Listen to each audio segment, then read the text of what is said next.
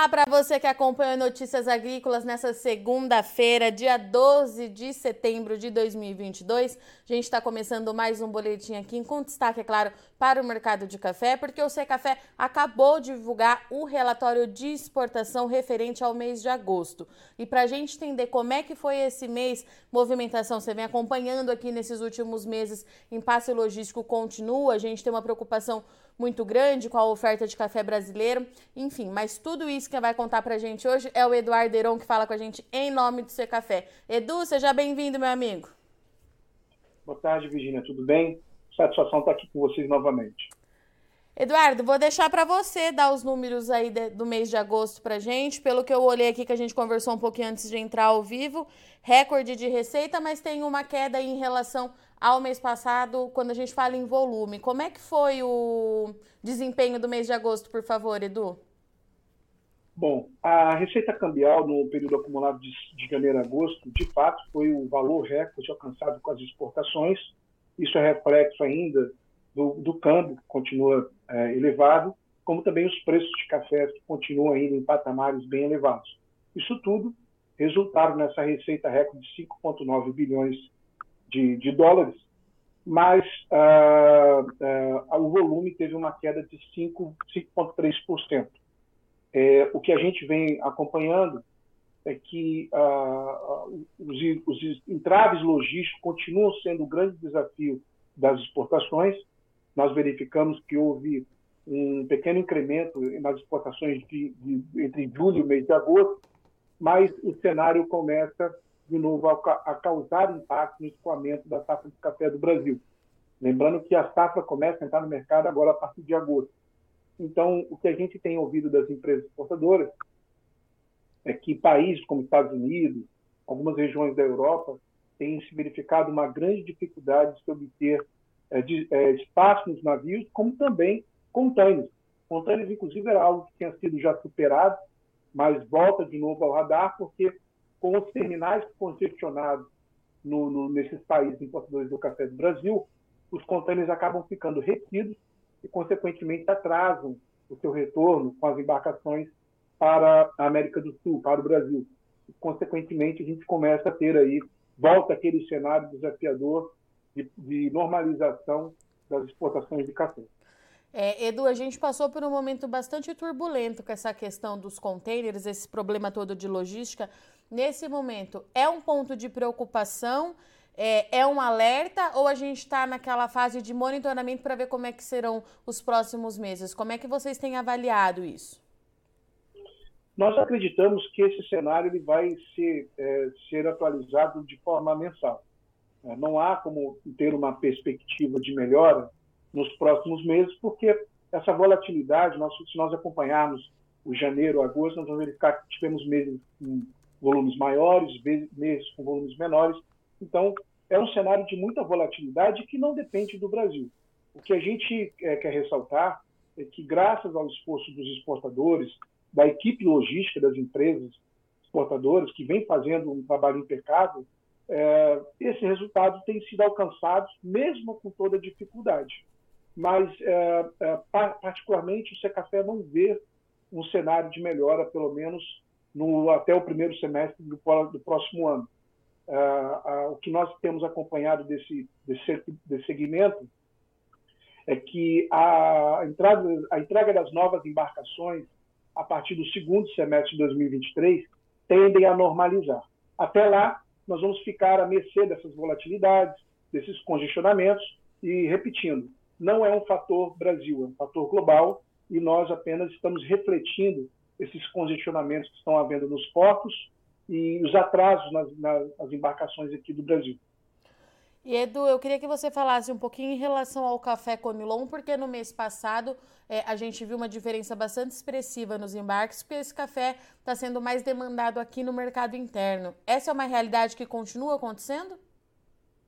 Sim, é, os preços do café arábica, Virgínia, continuam em patamares bem elevados. Se nós olharmos os últimos cinco anos, o período de janeiro a agosto, o, esse período de 2022 foi o pior resultado para o café Conilon.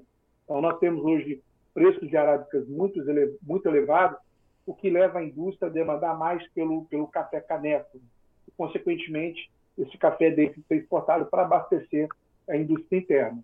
É bom lembrar que o Brasil é o segundo maior país consumidor de café do mundo e, consequentemente, uma indústria forte precisa ter é, garantido esse abastecimento. Então, a, hoje, o comércio exportador de café é o principal fornecedor de café para essa indústria e, consequentemente, é mais uma, uma demonstração de como os exportadores vêm trabalhando para manter não somente abastecido a nossa indústria interna, que é muito forte, mas também os mercados externos, que estão demandando cada vez mais café brasileiro. Se nós olharmos, por exemplo, por destino, nós podemos verificar que, apesar de todos esses cenários desafiadores de logística, nós temos um incremento de 4,5% nas exportações de café para os Estados Unidos, nós tivemos aumento na Bélgica, na Espanha. Então, é um esforço muito grande da equipe logística para poder garantir o abastecimento interno e externo. E Edu, qual é a leitura que vocês fazem desse volume de 2,7 milhões de sacas para o mês de agosto? Fica dentro do que já era previsto? Tem alguma anomalia aí que vocês observaram? Que análise que você faz?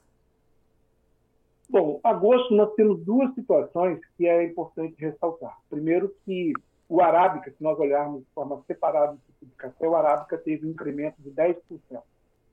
Mas nós notamos que uma queda de 74% nas exportações de canéfora e de 10% na exportação de café solúvel. Uh, o solúvel hoje exportado, sua matéria-prima é o café canéfora. Então a gente nota que, uh, apesar de ter esse desafio da logística, da exportação, da demanda da indústria interna pelo Conilon, é, foi um cenário que a gente considera, de certa forma, positivo. Poderia, se nós tivéssemos fizermos a leitura passada dos grandes problemas que o setor já enfrentou, é, talvez nós tivéssemos um cenário um pouco pior. Mas, considerando esse cenário, essas volatilidades climáticas, logísticas e essa demanda interna do café Conilon, nós consideramos sim que o resultado foi positivo. Lembrando que, na comparação de julho de 2022 com agosto de 2022, houve um incremento de 10% nas exportações. Mas não é um cenário que nós podemos criar expectativas de que se mantenha, porque o cenário logístico vai continuar é, é, refletindo o volume dos embarques nos próximos meses. Ou seja, Edu, a gente continua com esse cenário de incerteza é, para os próximos meses. A gente não tem como dar um direcionamento se vai melhorar ou se vai piorar. É isso que você está trazendo para a gente aqui hoje, que vai ter que esperar Sim. mês a mês para ver como é que as coisas ficam. O nosso acompanhamento hoje ele, ele é regular, ele é mensal, porque uh, cada mês você tem uma, uma, um cenário bem diferente.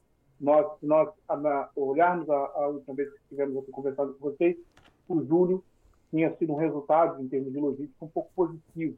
Né?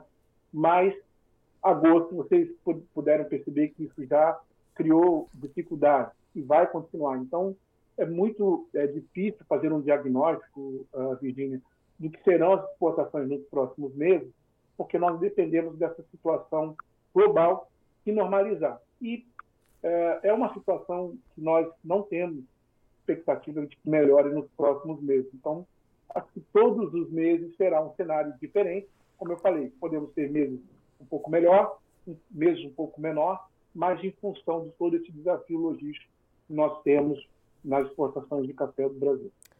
Muito bem, então. Edu, obrigada, viu, por vir aqui mais um mês conversar com a gente, falar um pouquinho sobre o relatório do Secafé. Sabe que a casa é de vocês. Te, te aguardo no mês que vem para a gente atualizar esses dados aí, que pelo que você está me falando, a gente tem muita coisa para acompanhar. O mercado de café continua a todo vapor. Obrigada, meu querido. Muito obrigado, Virginia. Uma boa tarde para vocês. Até logo. Portanto, esse foi, conversou com a gente aqui Eduardo Heron em nome do Secafé, Conselho dos Exportadores de Café do Brasil, que trouxe para a gente então os números referente ao mês de agosto. O mês de agosto.